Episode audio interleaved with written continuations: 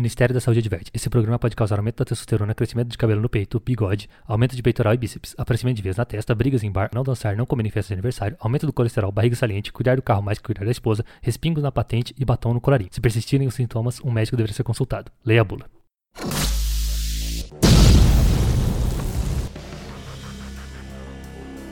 Podcast Cinema Aventura.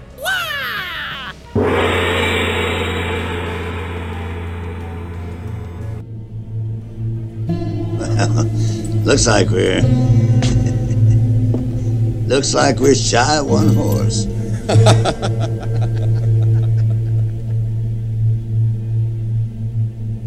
you brought two too many. Começando mais um podcast Cinema Aventura e hoje a gente celebrando um dos, um dos maiores atores aí do, do cinema de ação, Charles Bronson e seu centenário, hein? Talvez só a gente tá lembrando disso aí, né? Vai mais lembrar disso aí.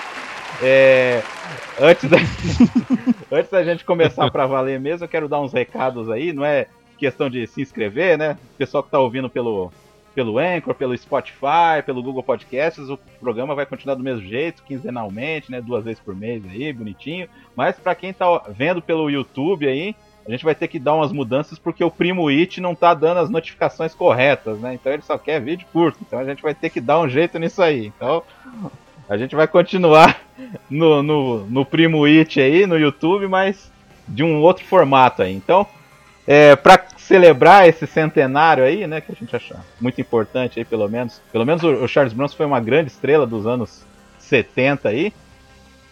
É, comigo, Marco, eu sou Marcos Damiani. Meu amigo Leandro Tonello.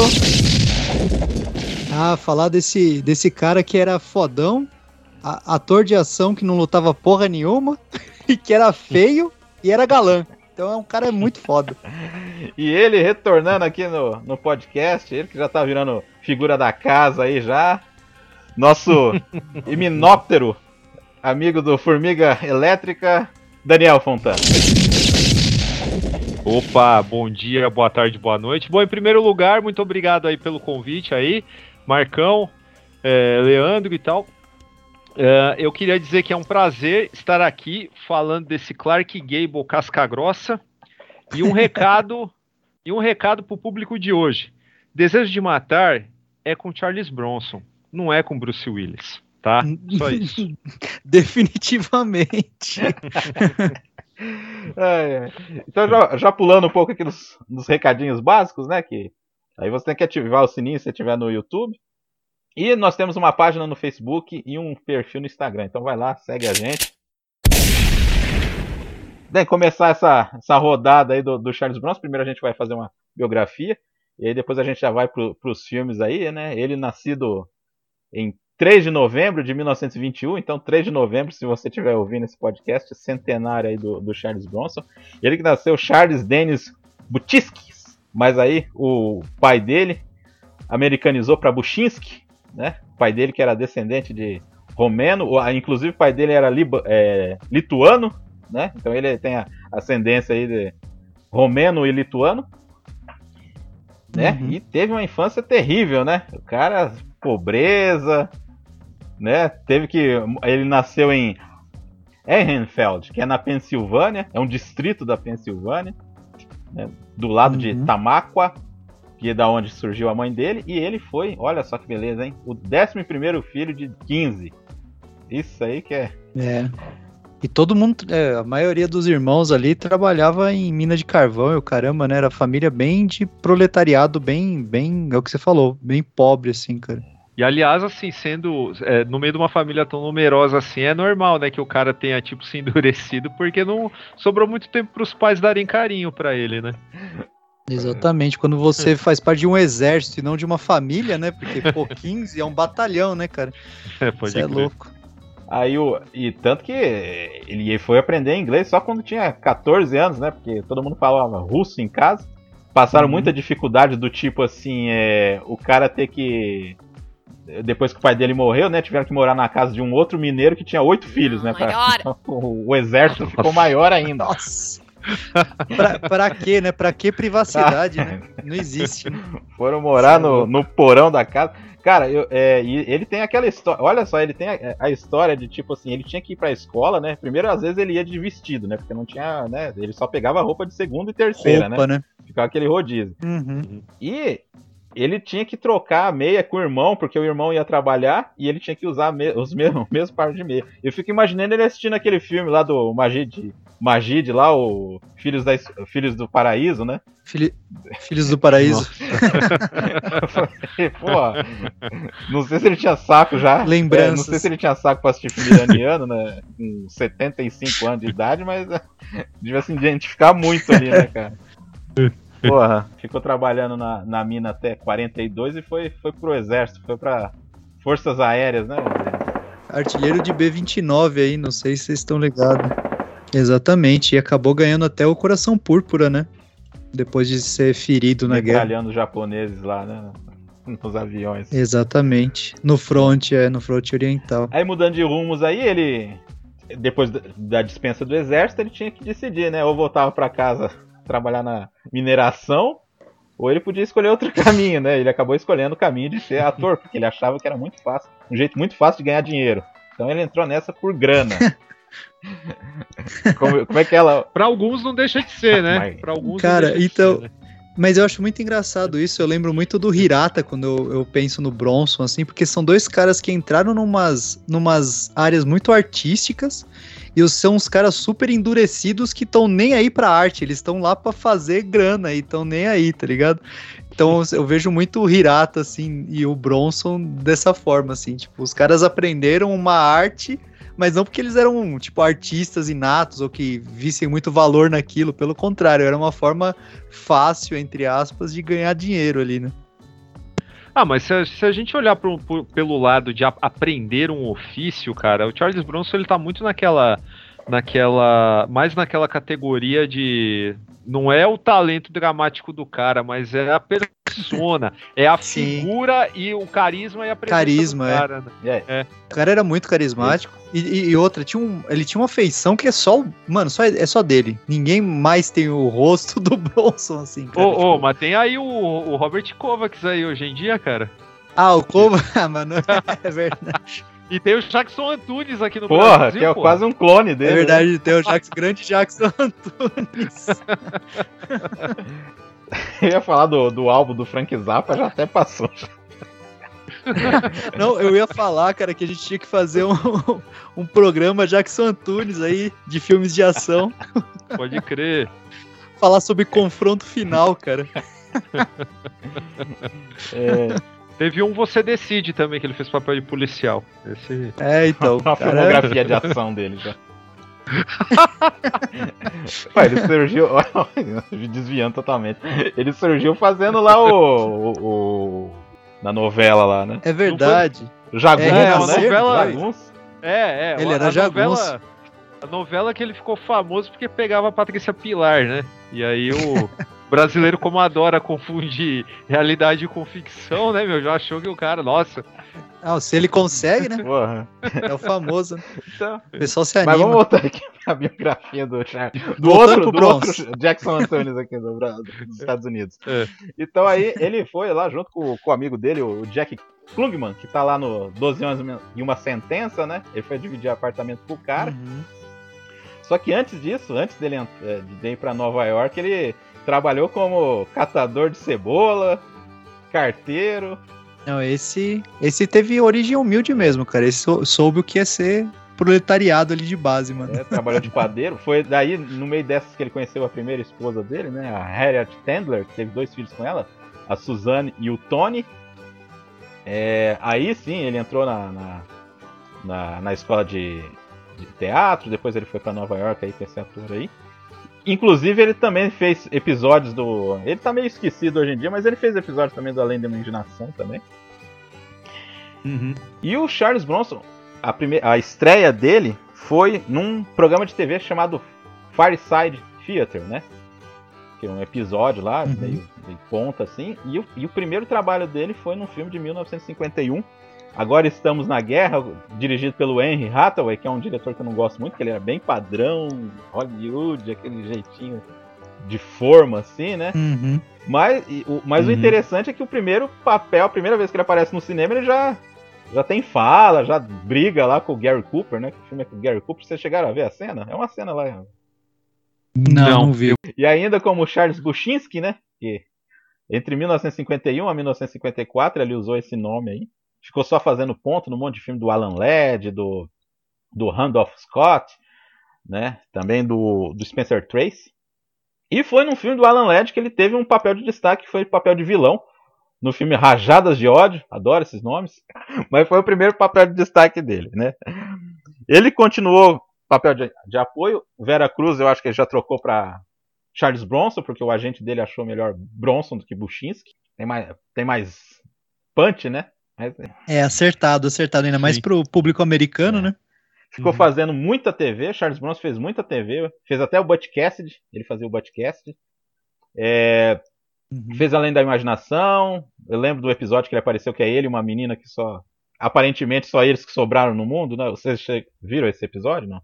É, que é o, é o. The Man, né? Em 1961. Se eu, é, tô olhando É, aqui no MDB, é. 1961. Mas, ah, sim, já tinha feito o Sete Homens e um Destino É, antes, calma, né? vou chegar lá, calma. Calma, vou chegar lá. É, mas o, e o primeiro filme dele mesmo, de destaque, assim, que ele foi o protagonista, o primeiro filme que ele foi protagonista foi o Dominados pelo Ódio, que é dirigido pelo Roger Corman, hein? Filme policial com o Roger Corman, hein? Porra. Alguém assistiu? Ah, ele fazia, o- fazia o que dava. É não vi, bacana, é não legal. É legal esse filme aí. É bem é, produção B, assim, bem Bzão, assim, mas é bacana. Uhum. É, Ah, é Roger Corman, né, cara? É Falar Roger Corman é produção B, é pleonasmo. Ah, sim. Mas é bem curioso, cara. Tem no YouTube esse filme aí. Quem quiser. Vou É, dar uma e é olhada. baseado numa história real de um cara chamado Machine Gun Kelly, que virou meio sequestrador, porque a mulher dele mandava muito dele e a mulher dele queria fazer vários crimes. E aí arranjou um marido de comparsa, coitado. O cara entrou meio de Nossa. gaiato nessa. Meu Deus.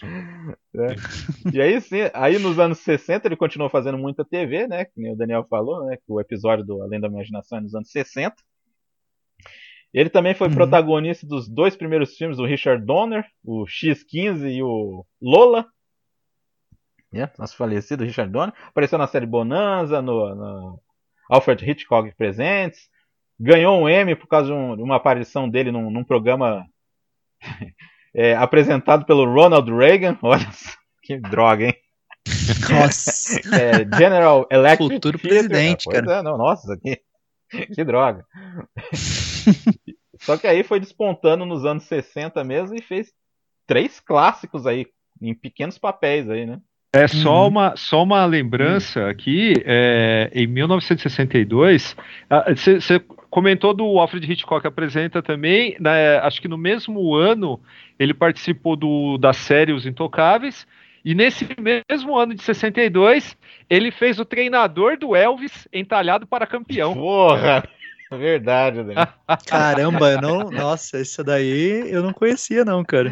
Kid, Kid Galahad, Nossa. filme que o Elvis fazia um, um boxeador boa pinta. Nossa, cara. Eu não assisti esse filme. Muito bom. Eu sabia desse detalhe, ainda bem que você lembrou, cara, que eu tinha esquecido totalmente.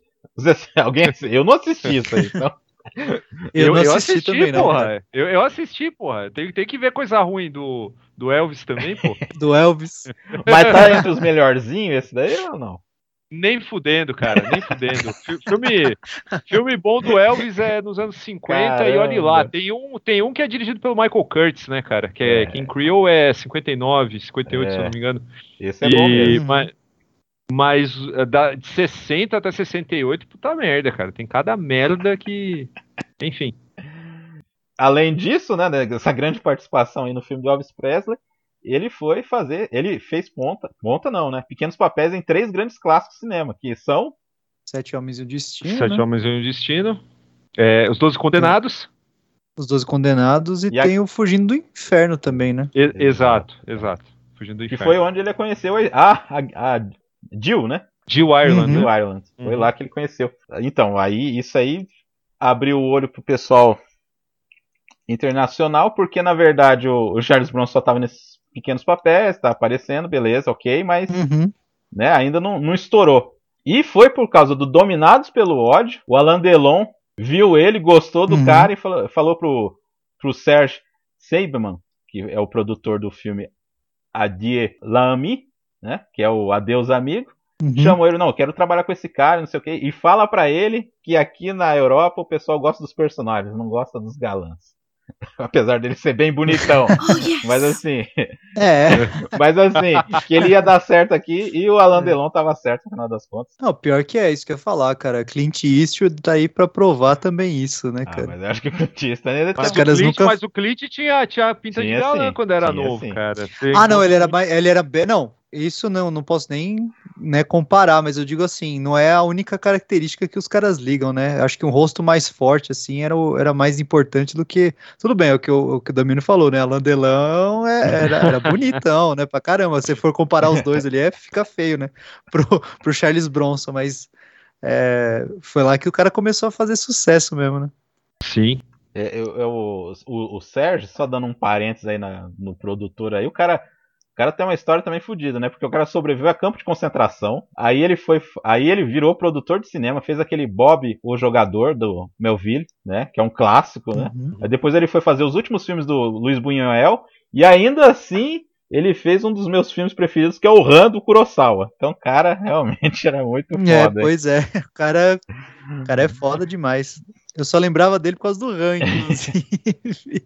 Tava Hum. vendo aqui, só um parênteses, Alain Delon tá, tá vivo ainda, cara, Alain Delon. Ah, tá enchendo o Eu saco não sabia do não, povo, achei tá? que ele já tinha falecido. Que ele- 85 Dizem anos, que ele é bem chato, né? Ele é bem. não, du- não duvido. Não, eu ia falar, a gente já vai direto pro, pro Harmônica agora? Falar Não, desse divisor. Que é, pra nós é um divisor de águas, É, né? Talvez é, mas- carreira dele então, não tenha sido tanto. Aí né? o Adeus Amigos que foi, porque fez muito sucesso lá. Uhum. E foi daí Aham. que ele foi, foi puxando ele pra. Pro, que é no mesmo ano, né? Do, do nosso glorioso Sim. Era uma vez Uhum. no Oeste, que a gente não vai entrar tanto no filme que a gente já fez no Uhum. programa, mas vocês dois não estavam no programa, então vocês podem falar um pouco do filme. falar o quê, né? Em em dois minutos.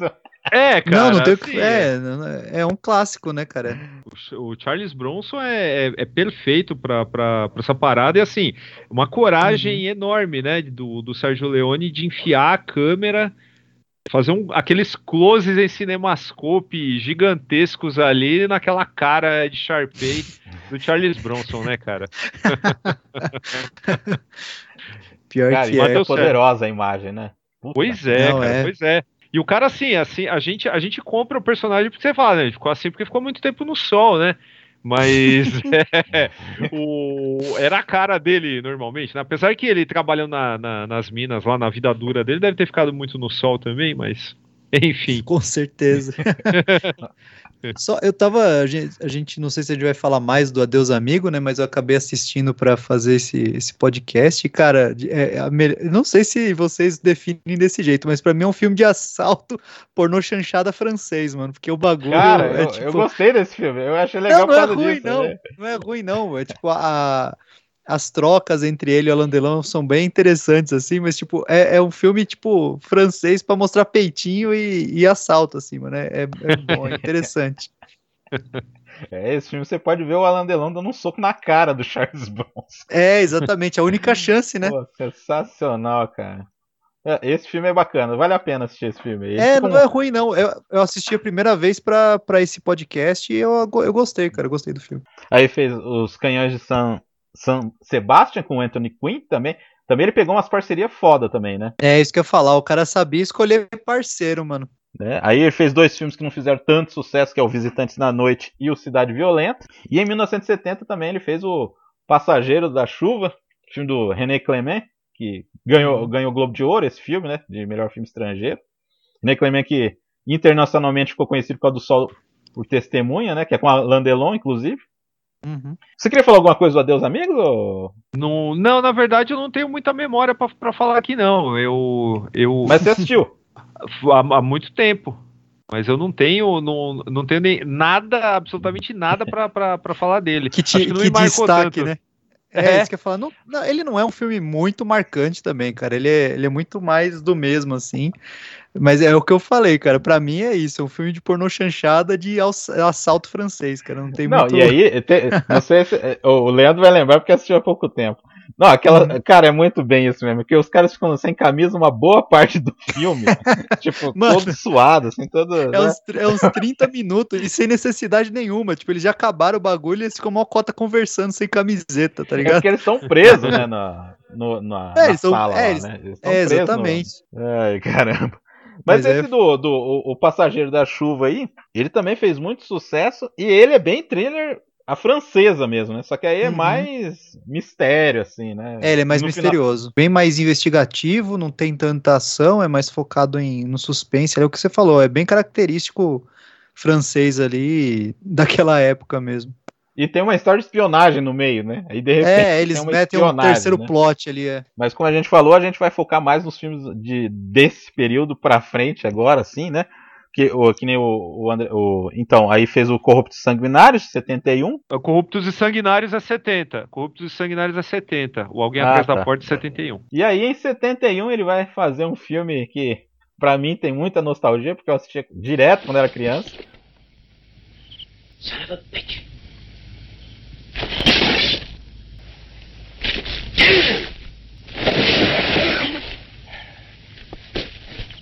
You think you could do that again? Almost certainly. O filme que me fez conhecer o Toshiro Mifune, por incrível que pareça. Meu Deus. que quando eu assisti o primeiro filme do Kurosawa daí e tal, que tinha o Toshiro Uhum. Mifune, eu falei assim, olha o cara do sol, sol vermelho aí, né? Que é, então, Sol Vermelho, Red, Red Sun, Red Sun. direção do Terence Young, né? Era pra ter sido feito pela Warner, hoje em dia o filme é da Warner, por curiosidade, né? Fez todo um rolo lá, né? Essas coisas de, de produtora que fica dançando aí no, na história do cinema.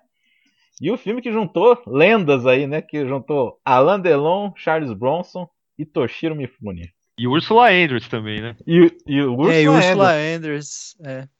E que leva um tapaço na cara, né? Sim. Mas É, ela, ela cara, tem um papel, ela tem um papel bem interessante, cara. Eu acho que ela não é, ela não é só a donzelinha ali Em decorativa. né? perigo. Não, não, ela, É. é- ela, ela, ela tem uma característica bem forte, assim, é bem diferente do, dos papéis de donzela em perigo ali da época. E, cara, eu, eu vou ser bem sincero, eu- diferente do Damiani aí, eu nunca tinha assistido esse filme, o que é um pecado, porque eu amo filme de samurai, mas como eu, eu, eu não conhecia, assim, é, eu assisti recentemente pra ver o podcast e adorei, cara, adorei. Sim, Amo é o Mifune. puta filme. É, eu já conheci, eu conheci ele por causa dos filmes de samurai, então foi uma surpresa ver ele do lado do, do Bronson.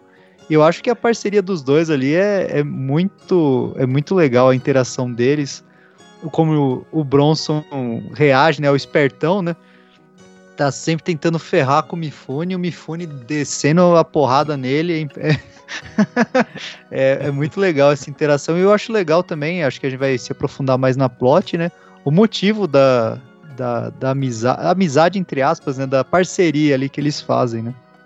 É, eu acho, assim, ele, ele leva a. Numa época em que isso não era uma moda, né? A moda ela, ela ia ser explorada até o bagaço na, na década de 80 com máquina mortífera, né? O lance do- dos, Uhum. dos parceiros que não se bicam, que são muito diferentes Sim. e tal. Mas em 71 você tem um filme que tá levando esse contraste aí até as últimas consequências, né? Porque não é só um treco, a diferença em personalidades. Não, a diferença é cultural também. É de personalidade, Totalmente. mas é Uhum. cultural. E aí você tem também um, um vilão, né? É, repetindo, né, aquele lance do, do herói que é feioso e o vilão que é bonitão, do Era Uma Vez no Oeste. Aqui a gente tem isso também, porque é o próprio Alain Delon que faz o, o, Uhum. o Gauch, né? No caso. E, cara, porra, funciona que é uma maravilha, né, meu? Você tem um, um, um diretor aí acostumado com, com aventura descompromissada também, né? Que é o Terence Young. Então é, é, sabe, é aquele tipo de filme que você vê que ele é, ele é tão rico no, no conceito e, na, e, e no visual, cara. É o tipo de filme que me deixa com vontade de, de desenhar, sabe? Tanto elemento assim que você vê assim quando você tá assistindo. Não, parece, parece uma história de revista em quadrinho mesmo, que os caras juntam personagem, assim, o bagulho é. Que é muito, é muito atípico, né? Ainda mais no contexto ali e tal. Mas é, fica muito interessante mesmo. É, eles voltam na parceria de crimes, né? O, Chuck, o, o Chuck Bronson e o Alan Delon, né? Agora vão assaltar um banco. E aí no, Uhum. no, banco. Um trem. banco, Um, trem. É, eles assaltaram um banco no outro. Agora isso aqui é um trem. E aí o, o, o personagem do Alan Delon trai o, o Charles Bronson. E no meio Uhum. disso tem um embaixador japonês que tá indo pros Estados Unidos, lá tá dentro do trem lá. Que tem a espada roubada e um dos seus guardas é morto. E aí o Toshiro Mifune quer, além de recuperar a espada, quer Se vingar. do cara matando o É. cara. E ele fala pro cara, eu vou te encontrar e vou te matar. Tem essa, É, essa é, intimada antes- lá no trem lá. antes do, an- antes do Taken, né?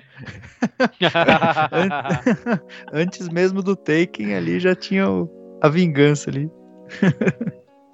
Cara, eu não, eu não tenho muito a acrescentar o que vocês disseram aí nessa questão da, da parceria dos dois, cara. Funciona muito bem. Assim, eu acho muito legal. Não, é muito e bom. foi legal eu ter revisto, cara, porque eu tava com medo de assistir com aquela memória afetiva, né? gente- Ah, afetiva. Deve ser meio Uhum. bobo até, né? Não, é bem feitinho, cara. Tudo bem, o Não, é. Que nem você falou, é descompromissado, ele não é um. Nossa, um diretor. Não, não é um que- filme de drama, né? Não é um, não é dramático. Não, eu falo assim, de momento. construir umas cenas já são muito assim, né? Ah, sim, Mas- performáticas. Mas assim, ele leva, conduz bem, assim. Pô, Toshiro Mifune lutando judô com o Judô com- western, Mano, isso que eu cara. ia falar. Em, Ah. que, em que oportunidade você vai ter de ver um samurai descendo o sarrafo num cowboy, mano? Só nesse filme, cara. Pode crer. Porra, meu. E aí depois o Charles Bronson deixa ele pelado no gelo lá, cara. Pô, é muito... Não, Muito e tenta, tenta, cara. fo- tenta afogar ele, né? Mano, é, é várias vezes, né? é, porque eles não se bicam mesmo até o fim, né? Não, é. o Ele, mesmo, eles né? são obrigados a trabalhar em conjunto ali, né? Não é é, é- é totalmente diferente o pensamento dos caras, assim. E eu acho legal também porque tem uma reviravoltinha, né? Porque aí depois os três vão ter que se juntar contra os índios, né? Uhum. Sim. É bem interessante isso aí, sem querer entrar muito assim, mas é, pô, o final é incrível também. O final eu gosto bastante também do filme. Sim, os caras pra sobreviver ali, né? É, os, os Comanches são um Deus Ex Machina foda nesse roteiro. Não, mas eu passo total, eles cima. brotam, é. Eu passo Eles por brotam cima, igual cara. vilão. Eles brotam igual Não, é, vilão do Power passa. Rangers, mano, da Terra, mano. O filme fez sucesso desgraçado no Japão, né? Ficou 35 semanas em cartaz. Caramba. Charles Bronson, Charles Bronson ficou bem famoso lá, inclusive ele foi fazer um comercial lá, ganhou 100 pau pra fazer um comercial. Caramba. Também. Imagina Pô, eu- chama. Isso que eu ia falar, eu gostaria muito de ver esse comercial, cara, porque os japoneses são bigode. conhecidos. São conhecidos por fazer ótimos comerciais, cara, só que não. Cara, e, e assim, nesse filme, realmente. Aí eu, aí eu comprei mesmo a. Assim, não que não era uma minha vez no Oeste, não tenha sido assim, mas nesse filme eu comprei total, assim, a simpatia do, do, do Charles Bronson, cara. Uhum. Não, ele é muito carismático, cara. Você se apega ao personagem, ele é muito ligeirão, assim. Sim. Que nem, que nem o Daniel falou, só a presença dele, assim, é muito foda. E eu não sei se vocês repararam tal, mas é, a trilha sonora é do Maurice Jarre, né? Não, não sei se Sim. vocês estão ligados. Uhum. Laurence da Arábia, Doutor Givago, o cara ganhou uma porrada de, de prêmios aí. É, eu gosto muito de trilha sonora, então. Se você olhar, não tinha como dar errado, né, mano? É um Dream Team. Do, do... Uhum. A produção inteira tem, tem cara. Tal- talvez o mais fraco que você olha assim, hum, esse cara aí talvez seja, seja o Terence Young, cara. O, o diretor, o- né? O resto. Pois é. Você juntou, você juntou o, o, o Clark Gable da, da, dos Cascagrossas com o Laurence Olivier do Japão, cara. Com o cara mais lindo da Europa, ou do mundo. Com, com a mina que era símbolo sexual. Primeira Bond Girl, cara. É Entendeu? verdade. É, Não tinha como dar E- errado, E, né? e num filme diferente, né? Exato. Western total. com samurai, né? Totalmente. Não, tanto que não teve parecido depois, né? Teve outras junções, assim, mas com essa história e Tem, tal. tem, tem esse último Samurai do Oeste, que é uma comédia. Ah, não, zoada, esse eu não, não- esse eu não conheço. Esse eu não conheço, não. Então, né, cara? O, cara mais bonito aí, o Leandro falava sempre que o Alain Delon é o cara mais bonito que ele já viu na vida. O cara é bonitão, É o cara é ver- bonitão demais, mano. Não dá. É. Até eu acho bonito. Bem, então, aí ele fez outro filme também. É que essa fase aí ainda é europeia, né? Porque esse filme não é americano, esse filme é coprodução, né? França, Itália e Japão, né? Então não, Sim. não é americano. Foi filmado até na Espanha, inclusive. E aí ele tava ainda na Segredos da Cosa Nostra, que eu não assisti esse filme, tá? Não assisti esse filme. Eu vi no Super Cine, mas eu era criança, então não tenho nada pra falar, não. É, Ah, ah, posso, Essa posso é só fazer, posso só fazer um. Puxei aqui o- a, a referência, só fazer um último comentário aí sobre o que É. o, o Leandro falou que não viu, o último Samurai do Oeste. É, vou dar um motivo pra, pra assistir, tá? O, o, do- o filme foi, o filme foi dirigido pelo Sérgio Corbucci, tá? uhum. E o Já nome. melhorou. O, o, ele é de 75 e o título original dele é El Blanco, El Amarillo e El Negro. Nossa. Tudo. Hoje, hoje ia funcionar muito bem, mano. e outra, eu tô Cara, vendo, eu tô vendo a foto aqui, é um yellow face safado, né, cara? Porque não é um ator Total. asiático nem fudendo, né? Pô, aí, aí, pior que aqui eu peguei o cartaz que tá no MDB e ainda falei, falei em espanhol como se fosse italiano, é. E o Bianco, e o Diallo e o Nero, né? No caso. Nossa, Agora sim, agora eu Tu- falei certo. tudo errado, mano, tudo errado. Mas enfim. Ai, caramba. Vamos lá, então. Aí vem o grande contrato com a United, né? Tipo, chegou um ponto assim que o Charles Bronson tá ganhando 20 mil dólares por dia. Tamanho da fama do cara nessa época. Cara, ele foi, se não me engano, ele foi o cara mais bem pago do. Eu acho que ele passou o Marlon Brando em questão de salário nos anos 70, viu? Caramba. Agora, agora a gente vai entrar na, nos anos 70, a época que eu gosto de chamar de o revival, né? Do Jason Statham aí, porque o cara regravou quase todos os filmes do Bronson, mano.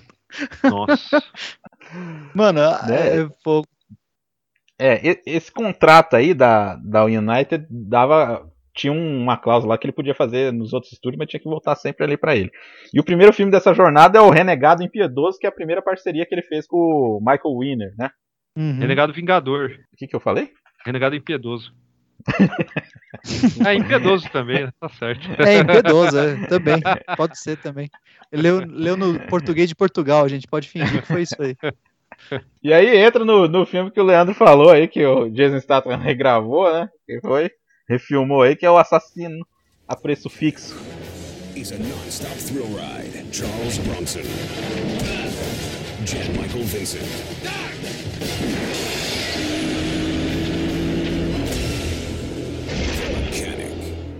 Till she goes? Just about.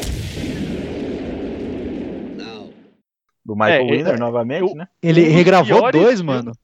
Um do, um do. É, não, ele fez uma continuação. Primeiro que o remake do original já é vagabundo. Né? O cara ainda faz É. uma continuação do, do negócio. Agora, vamos fazer um comentário à parte aqui sobre esse título em português, porque puta merda. Parece que o cara anda sempre com a tabela do sindicato e fala que não aumenta nunca, né? Assassina Exato. fixo. Vá merda, mano. Vá merda. É, mano. Nisso, ó, normalmente as, a- as traduções É. de português de Portugal são ridículas, cara, mas dessa vez os caras se os caras se, se, se destacaram aí porque é, é um mecânico, né? É, uma, é pelo menos é mais parecido com o, o, o nome em inglês, né? Porque assassino em preço, a preço fixo não faz sentido nenhum, né? Nenhum, nenhum mesmo. Mas é um filmaço, vamos falar a verdade. Olha, bom, é, eu, bom, bom. Eu, eu adoro esse filme, eu gosto muito mesmo. Eu acho que tem, tem várias coisas assim bacaníssimas aí. É, o- é um caso assim que você fala, porra, o fulano nasceu pra esse filme, né? O Charles Bronson, cara. Uhum. E pior que você fala, por exemplo, quem cresceu nos anos 80, se não foi atrás de, de rever filmografias, se não é gente que, que desencava a- a- os filmes de outras épocas como a gente faz, cara, e achar que, pô, assassino a preço fixo com o Charles Bronson deve ser um negócio dele metendo bala pra todo lado. E não é.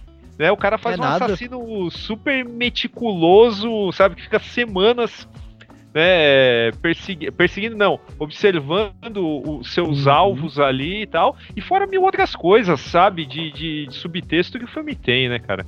É, o, a proposta hoje do podcast é isso aí, cara. Tipo, não é só de desejo de matar ou Kinjit ou coisa da Canon. Que o pessoal lembra muito da fase da Canon, que nem você falou, anos 80, né? Sim, Sim. é, é, Tipo, mas esses essas, pérolas aí dos anos 70, cara, tem que ser descoberto. E Quem é fã do Charles Bronson mesmo vai, vai curtir, cara, porque os filmes são muito bons, cara. É isso que eu falar. Sinceramente, eu acho melhor, bem melhor, mano. A fase canon dele é só. Beleza, a gente gosta de galhofa, a gente gosta de ação, show. Mas filme bom mesmo é dessa época aí, cara. Década É, de 60 e 70, velho. É, depois virou paródia, né? Depois virou paródia. É, é. Aqui nos anos Exatamente. 70 você tem a melhor, a melhor fase do cara, assim, que ele faz já filmes bons, assim, um atrás do outro e tal. E Assassino a Preço Fixo, cara, puta merda. Bom, primeiro é que, que aquele lance. Bom, você quer dar sinopse, Damiani? Ou, ou a gente segue aqui no. É, eu só queria dar uma, dar uma curiosidade que era pra ser o Martin Rich que ia dirigir, né? E era pra ser com Burt Lancaster e o Kirk Douglas no Uhum. filme, Sim. Uhum. né? E originalmente eles queriam o Jeff Bridges também pra fazer o papel do, do, do Jean Michael Vincent. né? Aham. É, Uhum. Michael Vincent. O assassino a preço fixo, ele tem aquele lance do o Charles Bronson, sabe, se encontrando com a, com a prostituta, né? E assim, você vê o filme a primeira vez, você acha que é uma pessoa que tá lá esperando ele. E não sei o que lá. Puta É. que pariu. Aí depois ele fala, ela fala assim, ó, vai custar mais porque eu escrevi aquela carta de amor, tá? Cara, e- Nossa, e, quando cara. você vê a, a, a mise-en-scène do negócio, ela é tão bem feita que o apartamento da mina tá forrado de pôsteres de filmes, cara. Ou seja, Uhum. coisas. É, tá, tá fazendo menção a encenações.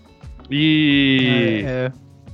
E no geral, cara, pô, e, e mesmo assim, vamos, vamos, vamos supor que a gente tire o, o, o subtexto homoerótico aí da, da relação dele com o personagem lá do, do, do Steve. Você Uhum. ainda assim, ainda assim é muito interessante. Porque, cara, pô, o cara é sozinho, o cara é solitário, o cara, sabe, é, precisa deixar um legado. Puta, cara, isso, isso dá muito pano pra discussão. É, porque ele tem uma vida que quem que vai querer aquilo lá, né? Isso é É, foda, não né? tem, né? E o cara construiu toda uma a vida dele naquilo, né? Deixou de tudo pra ser aquilo lá, Uhum. cara. E aí, né?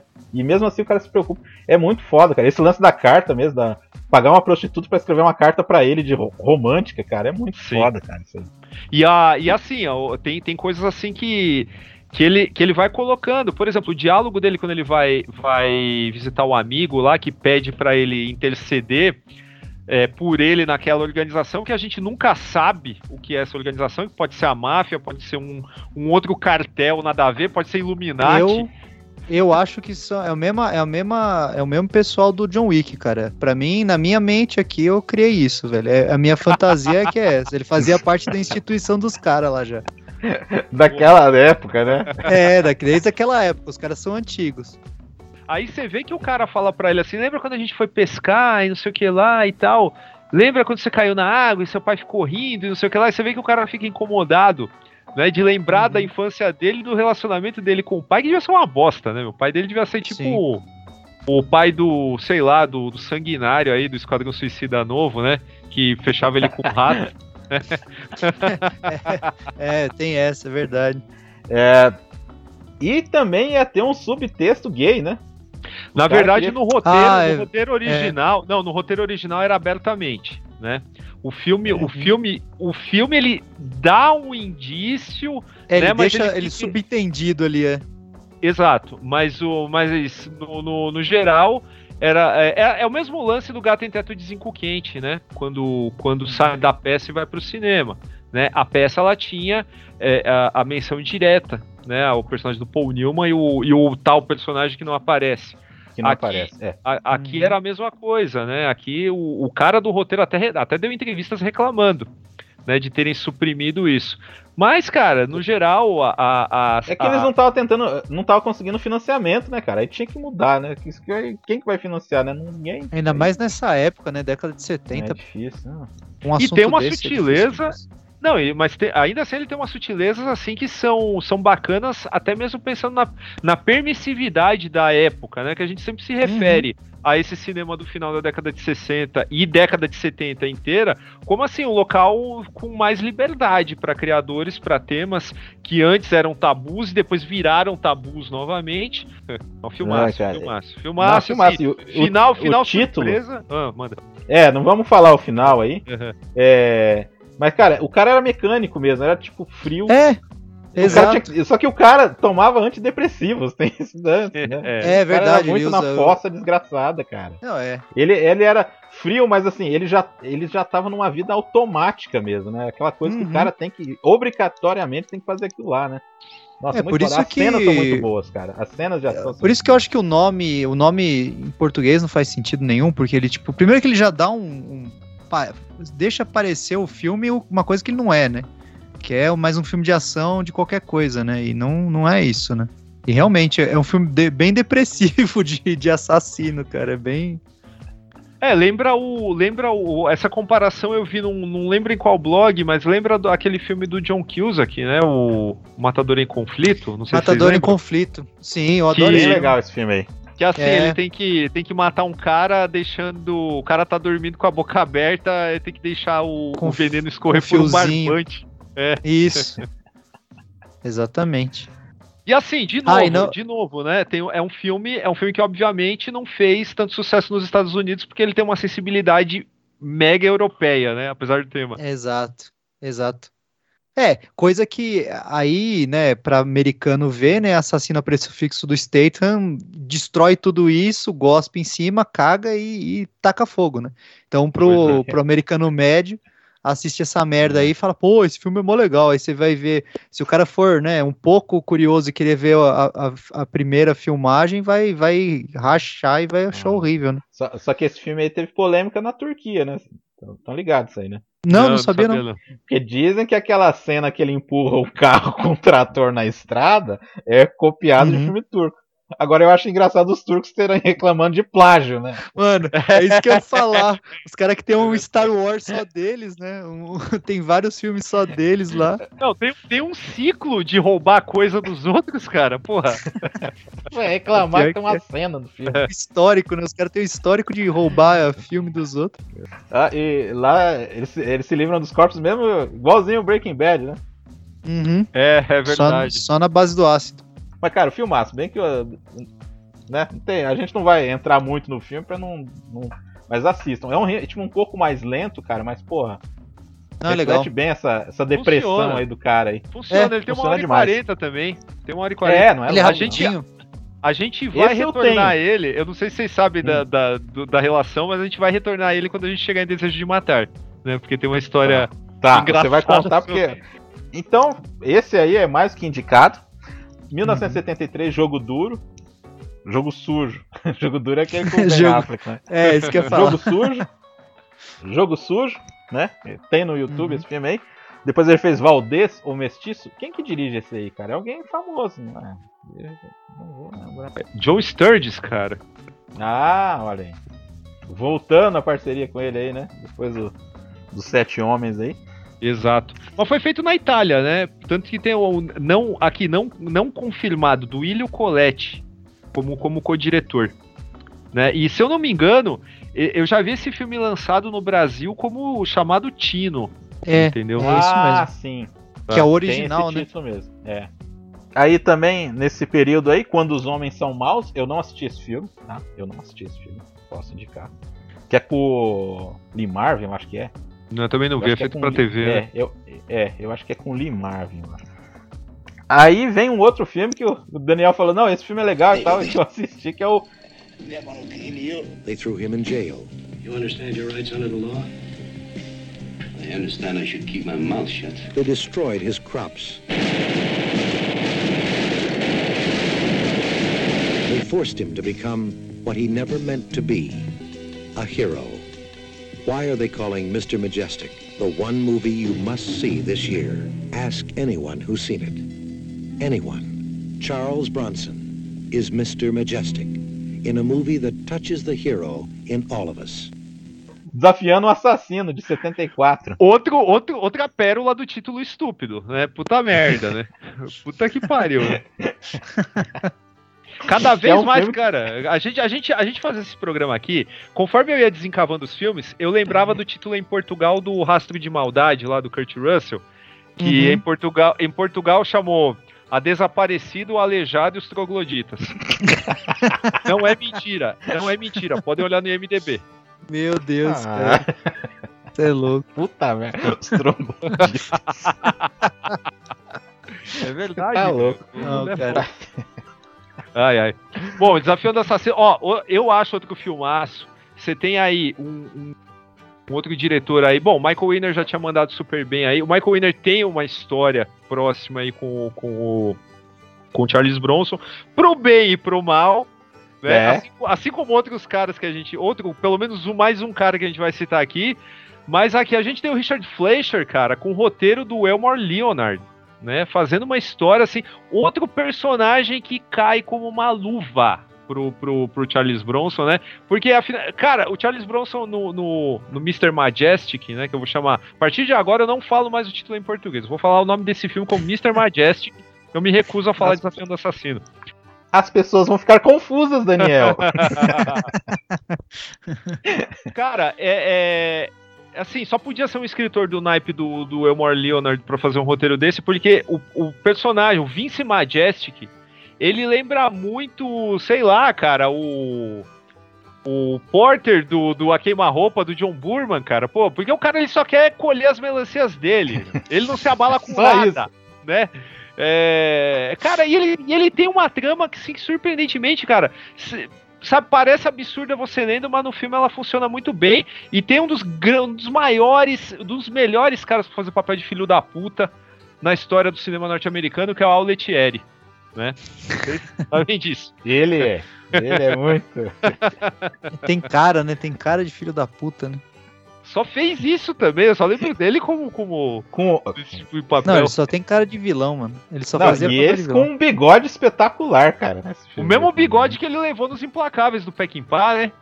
É, pois é, cara. Ele tá- Trouxe com ele, né? É, é verdade, verdade. Muito bom esse Cara, filme, que filme. Não, é, é o único filme que você vai ver também um fuzilamento de melancias também, né? Cara, Sim, sim. Cara, ele lembra muito aquelas tramas de filme B, assim, meio. Quase que uma coisa meio.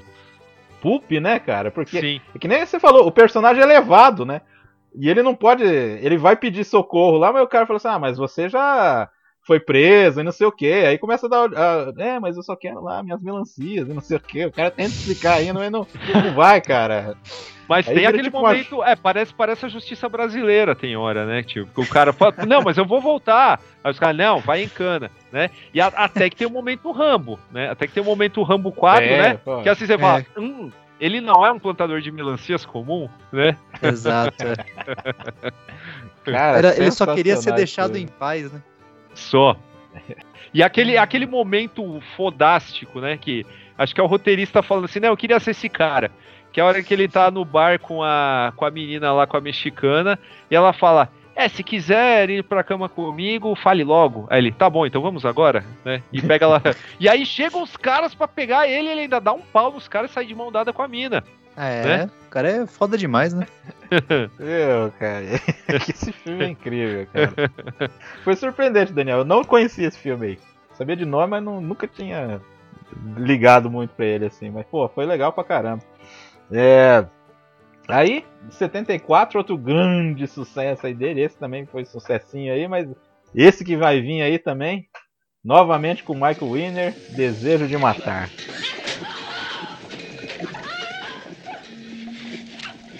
My name is Paul Kersey. How's my life? I'm sorry. She died a few minutes ago, Mr. Kersey.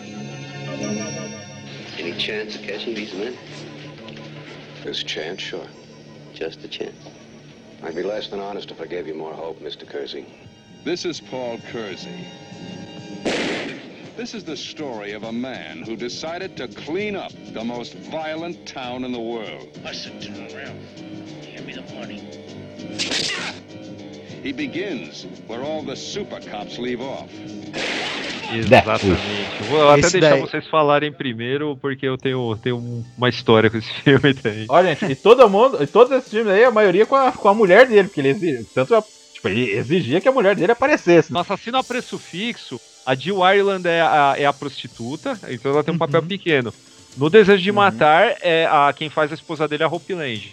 É Hope Land, é, exatamente. E a gente não pode esquecer do, do lindo, do querido Jeff Goldblum, Goldblum, né? Fazendo papel de, de filho da puta, aí novaço, né? Sim. Ele e o Denzel Washington. Denzel, Denzel Washington? Denzel É Washington é um cara que leva, leva balaço lá na frente do filme, cara. O É Jeff verdade. Goldblum, ele é o marginal que sai livre. Que né? sai livre, exatamente. E era o primeiro, o primeiro papel dos dois. Aí depois tem o Denzel Washington novinho lá na frente, que esse aí não tem tanta sorte, né? É, ele morre Então, muito né, rápido. se Fode, mano. E aí? Cara, É, Não, então, tem, tem um livro chamado Bronson's Lose, eu acho, né? The, The Making of Death Wish, alguma coisa assim, cara. Existe um livro pra falar da produção da franquia Desejo de Matar no cinema.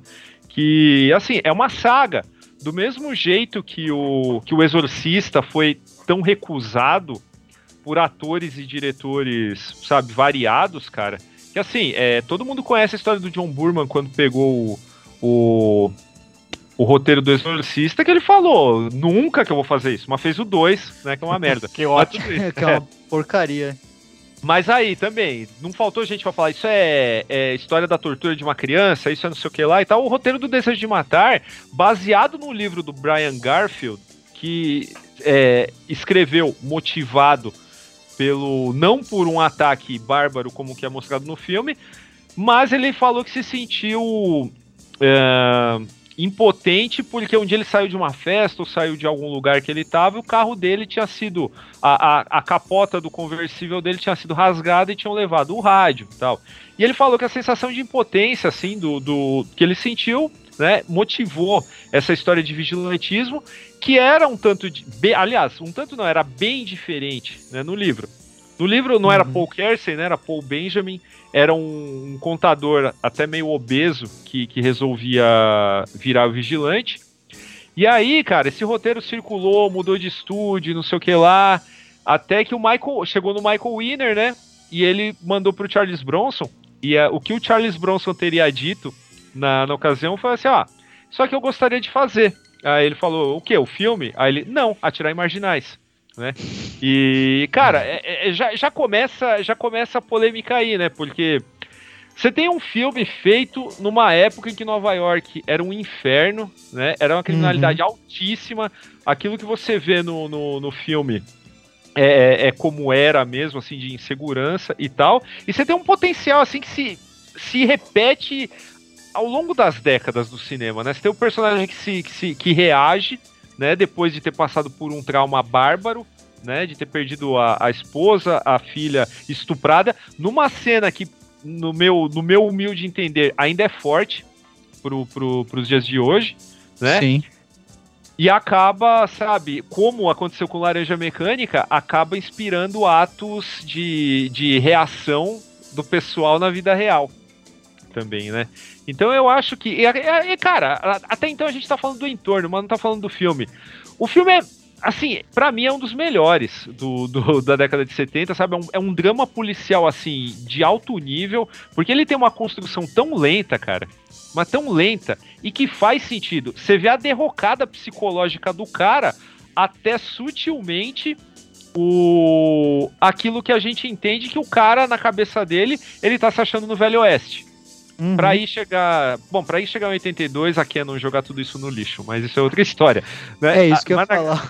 naquele momento, mas naquele momento, inclusive o final, aquele take de fazer a arminha com a mão direto na câmera, não Uhum. tava no roteiro.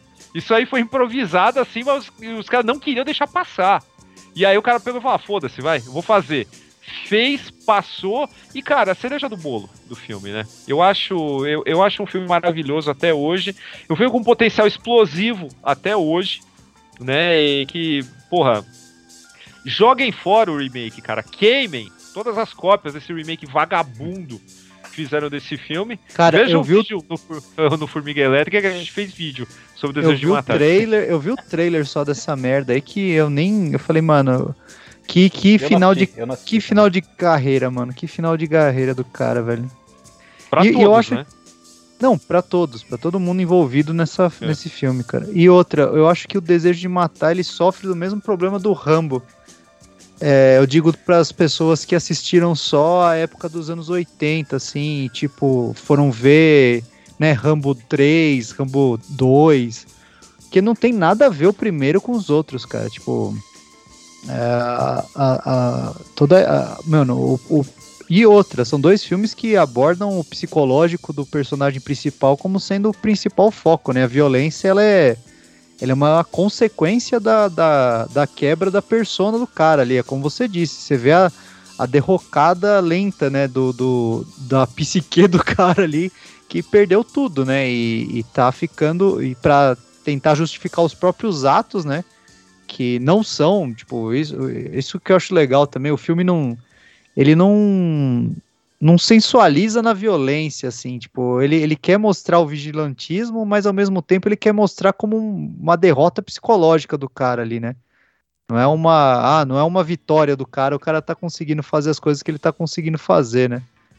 É, em Mas nenhum é, momento nada. Em nenhum momento o filme escolhe lado, né? E, no, Isso. e tão, pou- tão pouco glorifica o que, o que o cara faz. Agora é não- bacana assim. é, d- d- do mesmo jeito que o, que o assassino a preço fixo, eu acho que tem caquinhos ali que a gente vai juntando que formam um mosaico assim super riquíssimo.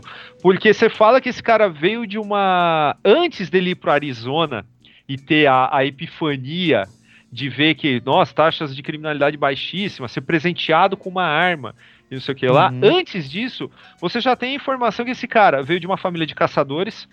Ou seja, Uhum. ele tinha ele tinha armas por todos os lados enquanto ele crescia, mas Sim. ele foi para ele prometeu que ele não ia mexer com arma, né? E aí ele vai pra Coreia como opositor consciente, ainda por cima. Ele é um cara pacato de tudo, né? E acontece o que acontece, né? Ou seja, só o, o evento só aflora.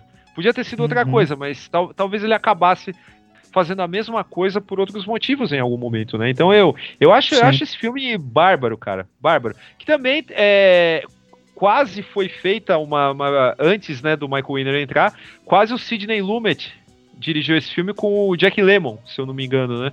Também seria legal, em, P- em PB. Sim, é, né? ficaria legal, ficaria Sim. legal sim. Ah, o Sidney Lumet tava numa fase foda naquela época também. né? Uhum. Pode crer. Vejam, vejam também, um filme, um filme que eu acho que é meio irmão do Desejo de Matar é o Harry Brown, com Michael Caine, que é de 2011. Hum. Não sei se vocês viram, vejam. Eu não vi, eu não, Não, vi. não vi também não. Pô, você tava falando, tanto que até essa mudança dele demora, né? Porque assim, é, fica até meio estranho, assim, a primeira, primeira vista, assim, depois que, ah, ó, estupraram essa mulher. Ele fica meio, tipo, meio em choque, assim, que ele não, não reage muito, né? Tanto que depois ele vai trabalhar, né? Tem todo um negócio assim. Aí que aos poucos, ele vai lá na delegacia, aí o cara não dá bola pra ele, aí ele fica, vai, vai alimentando aquele negócio, né? Sim, Aí o cara- sim. toda, toda hora alguém chega e fala assim, ah, como é que tá a sua filha? É, como é que tá a sua filha? E o cara, Uhum. né, só naquela, só naquela. Não, e o genro fala que ele não pode ver a filha, pra não reviver o trauma. é mole. Ótimo, Geo. Nossa, Agora, é grande, grande, assim, puta sucesso, primeiro grande sucesso, né, do, do, do Charlão aí no- nos Estados Unidos, e eu falei que tinha um link com o Assassino a Preço Fixo, é porque, assim, como o Exorcista também gerou um monte de, de rip-offs, né, imitadores ao redor do mundo, né, alguns com mais ou menos sucesso, né, não, tem até filmes interessantes que surgiram nessa onda do, do, do Justiceiro. Mas o engraçado é o marketing picareta, né, que a galera faz, porque o Assassino a Preço Fixo ele foi relançado, é, porque ele não tinha ido muito bem nos Estados Unidos, foi relançado como King of Killers, né? E aí, Meu Deus. Ah, vamos vender de qualquer jeito, né? É, vamos, vamos fazer esse cavalo render, mano. E aí fudeu, né? Aí fudeu. Cara. Aí o criou-se a imagem do Charles Bronson fodão, Matt Fodão e assassino. Nossa, cara. Uma- o Charles Bronson do Kinjit, né? Conforme o, o Damiani já falou aqui. I see the money, man. You'll have to take it. Não, mas é, é, eu também acho. um- é, o pessoal precisa rever, cara, esse filme aí. Tem muito. Tem muita substância aí mesmo. E é, aparentemente é simples. é, você vai falar assim, ah, ah, uma história de vingança, mas é, tem isso aí, cara. Tem todo esse, esse charme aí da, da psique do personagem aí, cara. E é o que. a primeira. Tanto que é a primeira vez que ele ataca o cara lá, que é com uma. Uma bola de sinuca, eu acho, não sei, não lembro. Não, O que é que moeda. Não. numa meia. Moedas, Uma moedas, meia, moeda é. na meia. Isso. Bola de sinuca é filme de Steven Seagal. É, isso que eu- Não faz isso, cara. Toda vez que você cita o Steven Seagal, eu falo que a gente tem que fazer um programa pra eu xingar ele. Para de citar esse cara. Não, é as figuras carimbadas do podcast, né? Steven É. Seagal e Bill Paxton. E o Bill tem Paxton, isso que ia falar. Não tem Tem que- como Ô, passar mano, o três Bill- programas o sem falar Tem pelo dois. menos um trabalho bom, dois. na Não, o Bill. Paxton gosta do Bill Paxton. Não, a gente gosta do. Bill Paxton, a gente só cita ele sempre só, cara. Não, depois ele deu uma boa melhorada, depois sempre parou de ser meio doido. É, mas assim, é, eu já até me perdi. Ah, tá, tá. Primeira vez que ele acerta o cara lá, ele fica transtornado, cara. Uhum. Que ele fez aquele gesto de violência ali com o cara ali.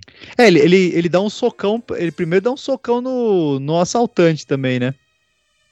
Que o cara tenta assaltar ele com uma faquinha antes dele Não, viajar. é esse aí da moeda. Ele, te- ele, ele ataca com uma moeda? Eu achei que era na mão, na, na mão seca mesmo. Não, ele gira lá o negócio e sai correndo. Aí É. depois ele fica todo apavorado pelo que ele fez, né? E É aí, aos verdade. ele- Aí porque a justificativa era atrás dos caras que tinham feito aquilo lá, né? Na Essa- Só que verdade- aí ele começa a se perder É, ali no uhum. negócio, cara. Na- Mas na verdade não, não teria lógica ele falar, pô, vou procurar os caras, cara. Meu, era um crime completamente aleatório no meio de uma cidade enorme.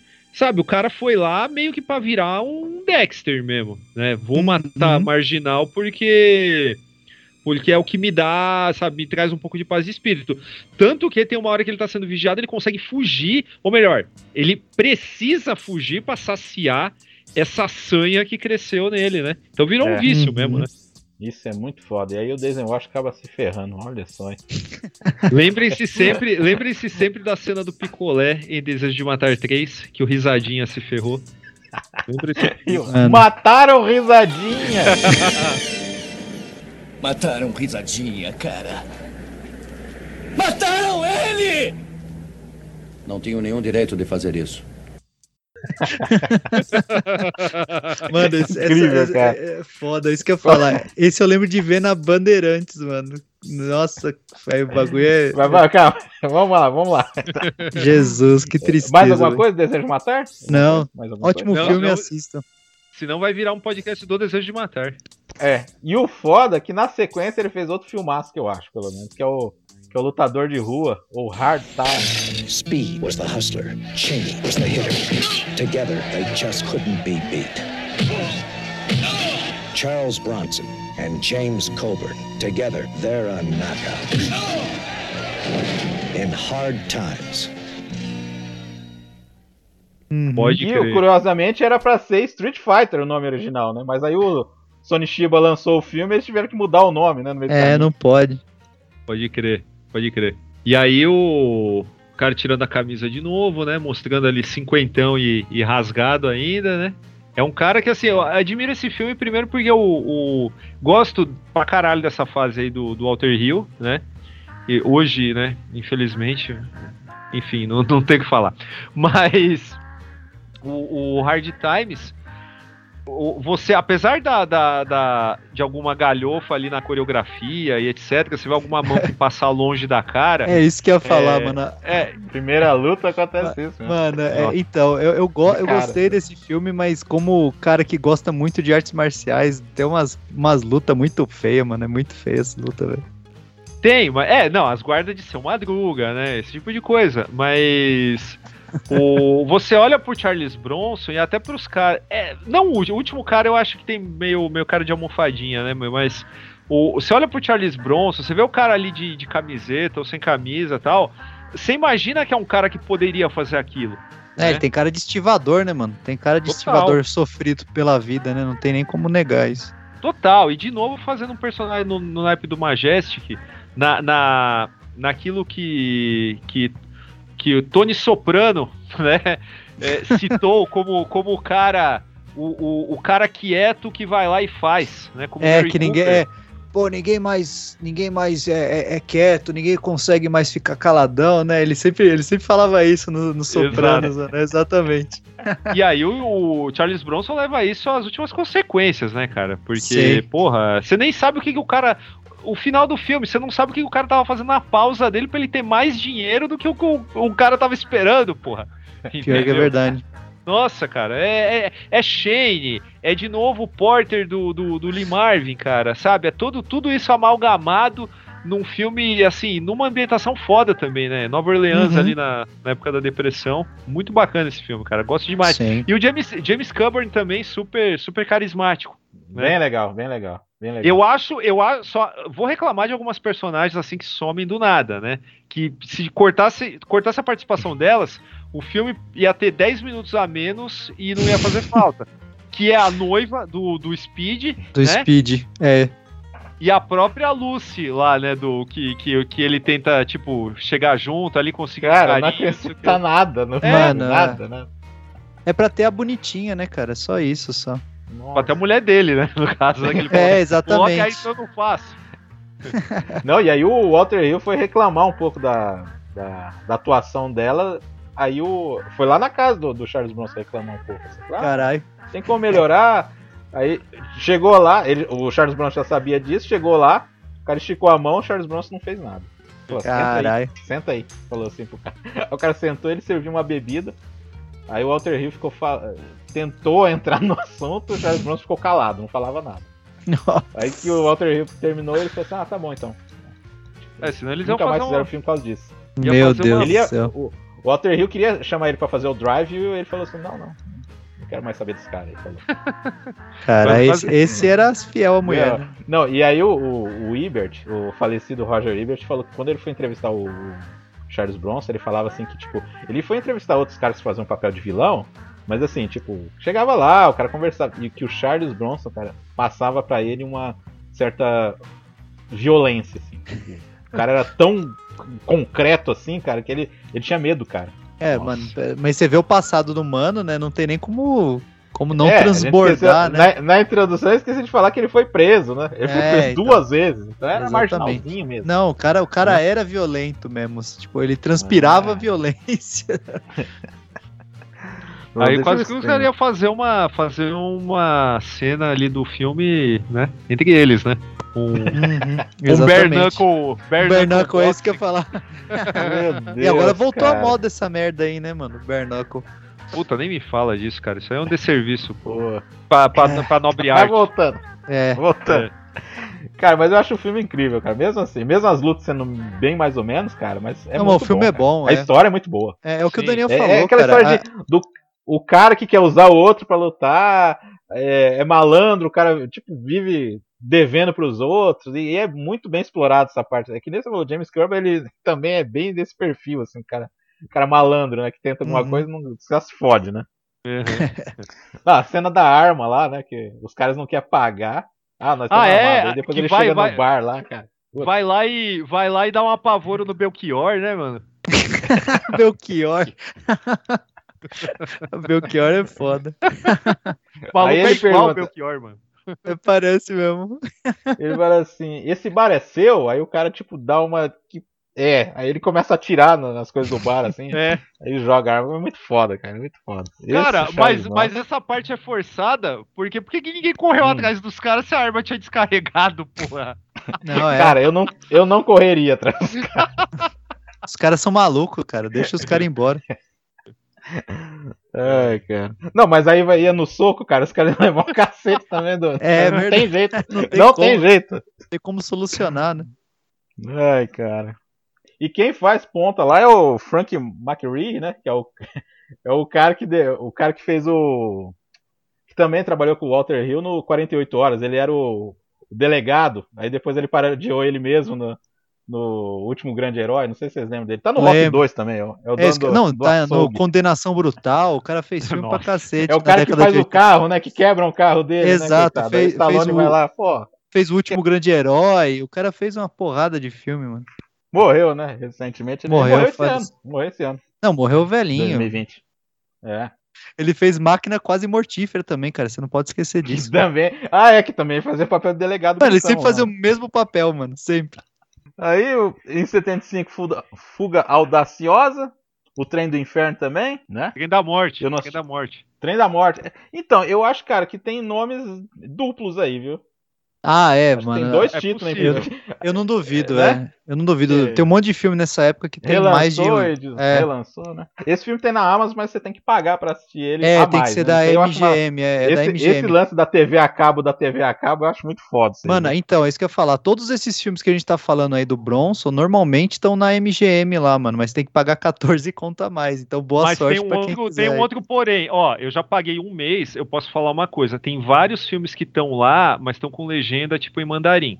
Tá? É, não tem, ma- não tem legenda em português. Eu percebi Cara, isso aí eu- também, eu- Daniel. É, e é meio zoada a legenda deles, cara. Muito. Ah, eu já ah, vi filme que é fora é. de sincronia. A É, Amazon, ele- acontece. eles cagam, eles estão cagando. Eu não sei, eu não sei onde eu vi que alguém falou que. Eu acho que foi lá no grupo, Daniel, que alguém falou que continua sendo beta, né? a- Ah, é. O site da Amazon ali, cara. Prime é. a, vers- Prime é, a beta, versão né? brasileira, mano, pelo menos a versão brasileira é ridícula, cara. Os caras os cara tinham que aprender a fazer software com o pessoal da Netflix, mano, porque tá foda. O, o Trem da Morte eu acho, eu acho um título em português bacana aqui pra nós, porque a gente tem a, a identificação com, com esse trem que sai aqui de Corumbá e vai pra Bolívia, que, que é apelidado de Trem da Morte. Cacete. pra, pra você sair vivo dele, né? Porra. Você é louco. Não, não, mas é um trem É. comum. Ele só pegou, só pegou o apelido, é porque ele passa assim, bem, bem rente assim a pirambeira, e se você olhar na, na, na janela, você vai ver lá um abismo enorme. Mas não é tipo Cara, o isso. Tony, o Tony Scott devia ter feito aquele filme do trem aí, hein? O Tony Scott. Não, tinha que fazer. Porra, é, meu. é tipo Snowpiercer, né? O bagulho. Não, é tipo. É, é, e não, você fala Trem da Morte, o pessoal pensa tipo no Christopher Lee o Peter Cushing, né? Expresso do Horror, mas não, não é isso. Ah. Aí ele continua ali com cinco dias de conspiração, aí com o J. Lee Thompson, né? Dirigindo ele. Porra, J. Lee Thompson, cara. O cara, o cara que fez Ca- Canhões de Navarone também teve sua carreira jogada no lixo depois, né? Mas sempre tá aí, né? Sempre tá trabalhando. Isso que é importante, né? Importante é isso, né? e aí ele foi fazer o. Aí o filme seguinte também do, do, Charles Bronson, produção do Dino De Laurentiis, o Grande Búfalo Branco. Né? Esse é muito bom. 77. Esse, Esse é é, show, é. Isso que eu ia falar. Esse daí é da hora. Cara, que juntaram. É, então. Juntaram Cavalo Louco com o Wild Bill. E aí, tipo, ah, não, vamos colocar mais um aí, que é o Custer. No meio aí, cara. Não, e que, que aparece e some, né? Aparece pra tomar um apavoro e sumir depois também. né? É, totalmente jogado, né? Aliás, vocês encontraram, aliás, vocês viram, vocês viram recentemente o Búfalo Branco? Não, Sim, cara. assisti recente. Vocês, o, o Damiani viu. Você viu o John Creasy lá fazendo ponta? De garçom? Aí é foda. Puta que pariu, cara. Sério, tava lá, mano. Tava lá. Mr. Chris. Joga, joga, joga Martin Cove aí no, no IMDB, você vai ver o grande búfalo branco olha, no crédito Que dele. aparição, hein? Que beleza, hein? Ele é o cara que serve aquela, aquela gangue lá que, que entra do nada na trama também, aquele malvadão lá. Aham. Ele é o cara que vai lá e leva as coisas na mesa. É só isso. É, você fa falando, tem várias coisas que são do nada que aparecem, né? Inclusive o Búfalo. Exato, exato. Nossa, é. Mas, mas esse filme, esse filme é especial, primeiro porque é assim, eu, eu sempre valorizo esses filmes que tem que lidar com. Tem que, tem que fazer um conceito foda, tem que materializar um conceito foda numa época que não tinha efeito digital. E aqui o Búfalo, no caso, é a criação do Carlos Rambaldi, né, cara? Então ele, Uhum. ele tem, um, tem um valor foda por isso, e eu acho que ele é criativo no, no, no resultado dele, sabe? Primeiro que o Búfalo Branco ele é tratado como se fosse o tubarão do Spielberg, né? Mas É, até que ele, ele aparece. Que era a intenção, né, dos caras, né? Exato. Mas ele até aparece bem mais. E eu acho que assim, picotar do jeito que eles picotaram, foi uma, foi uma solução bacana, cara. Não, não consigo ver uma outra forma de, de levar esse filme. E todo esse clima foda que o filme tem, esse clima onírico, sabe? Porra, eu tenho. Pelo menos no fim, né? Meia hora final, né? Muito foda aquilo lá. Total, O clima. total. É, eu- Fala, fala. Não, eu ia falar que pelo que eu lembro, assim, eu assisti faz tempo já. Mas, cara, pelo menos na minha memória afetiva, o animatrônico ali do Búfalo era bem feito, cara. O bagulho era, não era ruim, não. Tipo, é o que você falou, o corte, ele, ele, ele meio que É, ajudava enganava, o né? efeito. né? Enganava. Né? É. Enganava bem, assim. Não, e, a, e o, a própria motivação, que é um negócio tão assim, tão assim, vago, né? Porra, eu sonho com um búfalo e eu vou lá matar um búfalo branco. Moby né? Dick, Porque, né?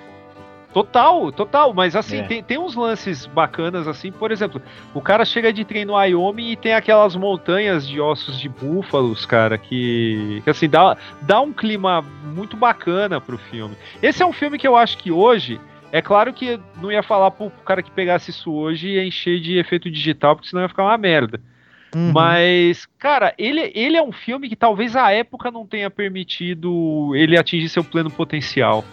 Eu, Uhum. eu adora- É. adoraria ver um remake de um cara foda, né, fazendo, fazendo É, hoje. desses caras novos do terror aí que tá, tá indo bem, né? Pegar um filme desse aí, eles ia fazer um clima bacana, né? Cara, se fosse o Conseguiu. Zeller, o Zeller do Rastro de Maldade, que eu falei agora há pouco, imagina o que o cara ia fazer com o dinheiro ali. O búfalo, o búfalo, o grande búfalo branco pela A24, tá ligado?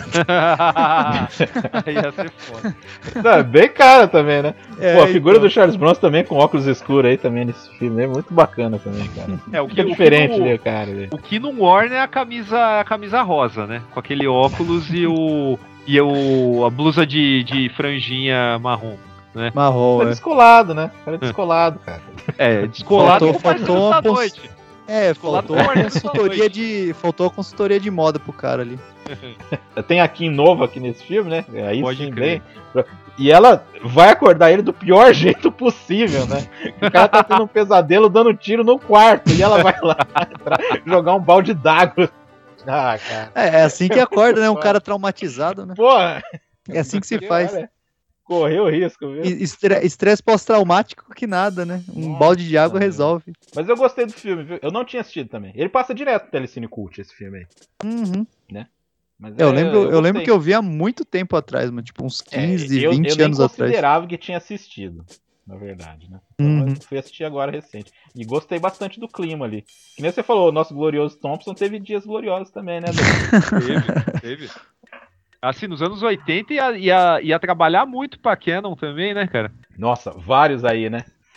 Vários aí. Dos O- piores, dos piores. Alan Quaterman, puta merda. Não, pra mim, o Alan Quartman dá pra assistir se você comparar principalmente com o 2, né? É, que tem o que tem o Vira lá.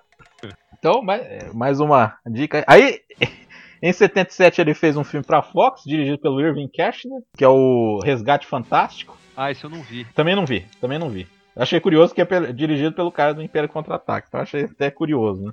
E em 77 também ele fez o telefone do Don Siegel, que eu, que eu gostei bastante de novo, né? Apesar de você pensar assim. é- acharam ruim na Rússia porque retratava uma coisa mesmo. Mas, cara, eu não sei, eu achei até que tem uma mensagem positiva da Rússia, do tipo assim, é. A história é entre eles, entendeu?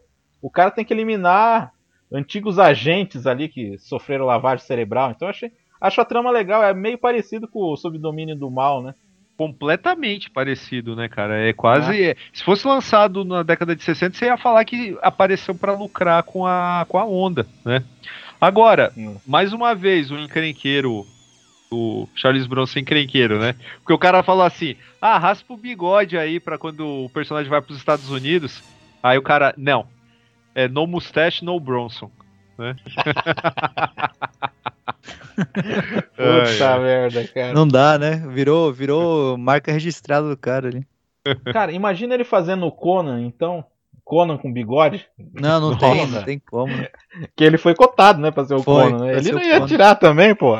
Ele podia ser o Sabotai, né? Porque ele tem o olho puxado também, né? e aí o bigode Nossa, casa, cara. né?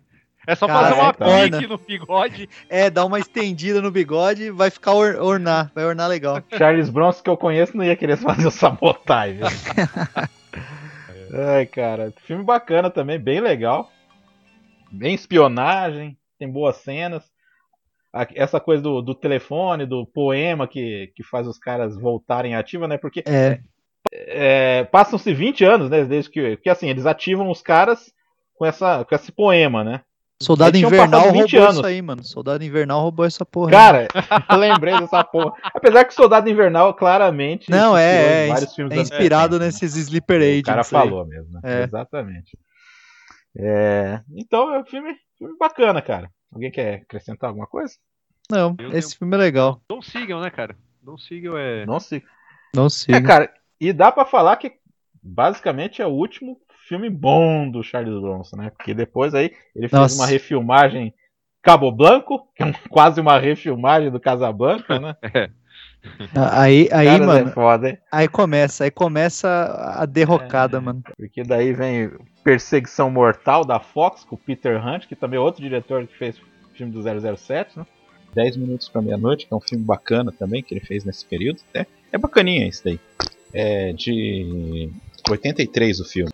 Sabe, sabe, o que eu, sabe o que eu percebo assim, cara? Tipo, se Hum. você for ver, é, começou a aparecer só muito a cara do Charles Bronson, fudeu, mano. É, década de 80 era isso, era só a cara dele, mais porra nenhuma, sabe? Antigamente era ele, um cavalo, alguém junto. Aí não, começou a aparecer só a cara dele, mano. Aliás, vocês sabem que o Comando Delta era pra ser ele e o Chuck Norris, né? é, Nossa, aí. Ia- aí, aí ia ser Cara, muita porque- testosterona, né? O, o- o VHS ia ficar peludo, né? E ia estragar tudo. É porque, Não dá, cara. porque o detalhe é que eram os maiores astros da, da Canon, né? Eram. Eram Sim, Os dois Chuck, né? Os dois Chuck, né? É, Eles iam, eles, eles iam, sabe, fazer o team up do, do, da- da- do que eles tinham de melhor, né? E assim, mas, É. mas eu acho que o Lee Marvin, ele é um cara também que, que assim, bota uma banca pra dizer que é superior do, do Chuck Norris, né? Então não foi uma substituição ruim. aham, É, é. verdade. O, então aí entra na era Canon, que ele ganhou muito dinheiro também fazendo filme na Canon, né? Porque também. Que assim, os filmes da Canon era aquele negócio, né? O orçamento era tipo 2 milhões, aí o filme faturava 10. 10, é. Não é que era um estouro, né? Mas eles sempre conseguiram muito dinheiro com isso aí, né? Uhum. Sim, fora os adiantamentos, né? Os caras vendiam muita licença é, antes do filme estar pronto, só tinha um pôster e o nome, né? Então, o, É. o American Ninja, por exemplo, tinha pôster com o Chuck Norris, né? Então, aí um monte de gente investiu e quando saiu o filme, Ah, cara, mas- caralho. A marca do Dudikoff, né? Vamos colocar. Ninguém vai perceber, né? a Steve, é, porra, Michael Dudikoff, Steve James, é tudo parecido ali. Cara do céu. Aí entrou. É porque assim, aparentemente a Canon é- era pra botar banca, né, na época, assim, né? E, e que nem você falou, né? Eles venderam muito bem, assim. Então, tipo, o começo deles foi muito bom, né? Aí depois Uhum. eles se perderam, né? Fazer 50 filmes por ano, quem que aguenta? Nem a Warner faz 50 filmes por ano. Não, e- Aí começou, né? 2, 3, 4, 5, 6. É, tipo, É, e o Ninja, Desejo não, de não. Matar 2. Ninja falar, americano é, hacking, né? Oito Cyborg. anos depois, não, vamos fazer Desejo de Matar 2. Vou chamar... ah, não, só se você chamar o Michael Winner de novo, vamos chamar ele. Só se tiver a minha mulher, vamos chamar a sua mulher. Entendeu, também, né? todo mundo. E o Michael Winner era, consta que era um nazista, né? Dirigindo essa galera, né? É. A, a Marina Sirtis, né? A Diana Troy da, do Star Trek A Nova Geração vai vir pro Brasil é, agora em junho, né? De 2022, numa convenção da, da, da nova frota. E a, o Formiga Elétrica tá convidado, né? Cara, Uhum. se, eu, se eu conseguir ficar 10 minutos pra fazer a pergunta que eu quiser pra essa mulher, eu vou perguntar desse filme, cara. Eu vou perguntar da, da- do tempo, do, do, do que ela passou na Canon, cara. Porque. Nossa, ela cê- sofreu muito, né, cara? Mano, Nossa, ela, ela vai. muito. É, certeza que ela vai travar, tipo, memórias do Vietnã e vai ficar só em silêncio, cara. Vai ser tipo os flashback. Os Nossa. flashback da Canon. Ela falando da cena lá que era totalmente gratuita. É que ela tá no 3, né? No Desejo de 2. Matar 3, que ela No No 2, dois, ela é ela tá? É É. enfermeira. Ah, tá. É, coitada. Aleatoriamente vão ficar pelada, né? É, merda, não, é, foda. exatamente. Nossa, Agora, agora, é, foda. assim, a gente tinha que fazer um podcast só da Canon, né, cara? Mas, Sim, porra. Tem, É, tem é. que fazer, tem que fazer. Só, só comentar o seguinte: a mesma produtora que fez Assassinato nos Estados Unidos com o Charles Bronson, tipo 87, 88. É, Chuck, Mas- Chuck Norris. Não, não, tô- esse é invasão. Ah, é, o, é invasão, tá certo. Tem o assassinato nos Estados Unidos, cara. Que é, É, o, a capa é o, o Charles Bronson com o lança-foguetes. lá. Eu lembro, lembro, lembro. É. E o, a- essa, essa mesma produtora, por essa mesma época, faz um documentário sobre John Cassavetes. Né? É, é esquizofrenia total, né? É pra, é pra pirar mesmo, cara. não dá, né? Não dá pra explicar, né, cara? Não, se você vê, eles até tinham boa intenção, mas eles não tinham muita competência pra execução, né? Nenhuma. You believe in Jesus, Senator? Well, you're gonna meet him.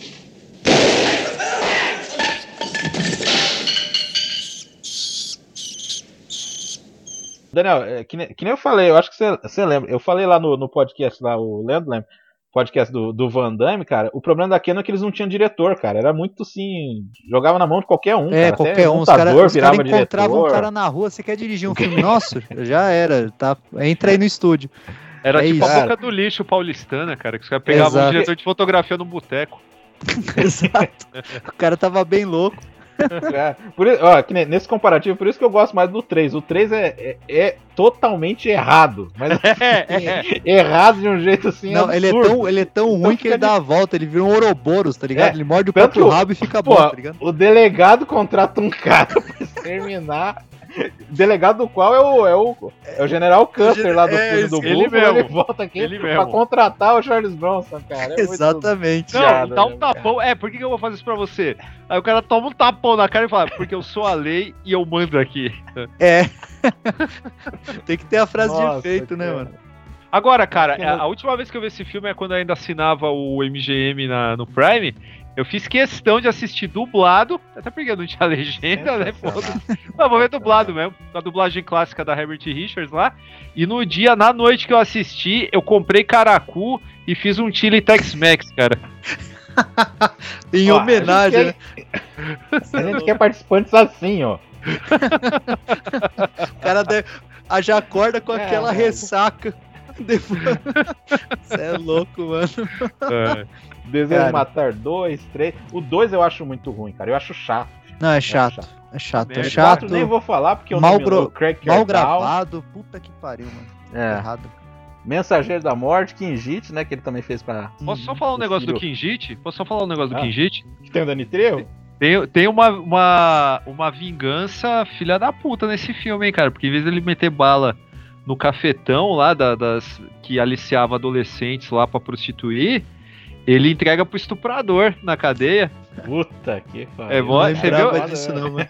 É, cara, é, tem, tem isso, cara. Meu pai vibrava. Eu não lembrava Meu disso. pai vibrava, nossa. a escola, tipo assim, a- o, o judiciário, a, a escola do judiciário brasileiro pro meu pai devia ser a Canon, velho. Nossa. Aí é foda. Tô voltando na biografia do homem. Tamo quase acabando. Calma, Tiger. Tamo acabando. Tiger é o gato. Ele já tá incomodado. gente tá falando. O- Então, aí em 89 teve uma tragédiazinha, né? Porque aí o, filho dele morreu de overdose. O filho que ele. Na verdade, era enteado dele, né? Uhum. Era da, da, de Adil. E de- seis meses depois a, a, Island- a senhora Island morre também. A senhora Uhum. Bronson morre de câncer. Né? Que ela até declarou que o marido dela não podia metralhar o câncer que ela tinha. né? Pelo menos ela foi É, bem humorada de um jeito bizarro. Justificável. Aí a, a filha adotiva dele, a Katrina, virou diretora de cinema, fez um filme com o, o nosso glorioso Jack Yes lá, né? Ela dirigiu um filme dele. Eu não lembrava, cara. Ele fez um filme com o Champagne. Não, eu também não Alguém lembrava. isso? Meu Deus, Não. que filme. É um filme que o Champagne dirigiu. Se chama Unidos pelo Sangue. Nossa, não. Bem do comecinho ali, de 91. Ah, aí depois ele fez. Em 93 ele fez A Próxima Vítima. E em 95, 94 foi o último filme que ele fez, foi O Desejo de Matar 5, né? Que foi o último filme pro cinema. Depois ele foi na TV fazer aquele Family Cop, fez três filmes, aquilo lá que fez um sucesso na TV. Que aqui no Brasil se chamou A Queima-Roupa. A queima-roupa, eu, lembro original, de- né? eu lembro dessa porra aí passando no Bandeirantes também, essa merda aí. É. Os caras, é, de novo, de novo, tem que ter uma menção ao filme do, do John Burman, né, cara? Que chama Queima-Roupa, Nossa, né? Queima-roupa. Eles não podem largar Mano, o o, osso, Bronson, né? o, o Bronson nessa época aí, ele tava com a cara de cirrose, mano. Que tava foda, velho. O É, bicho tava inchado, velho. né? No Desejo de Matar 3 ele já tava barrigudo, mano. O maluco É, com já 60 anos com uma mina de 20 60. dando em cima dele, meu.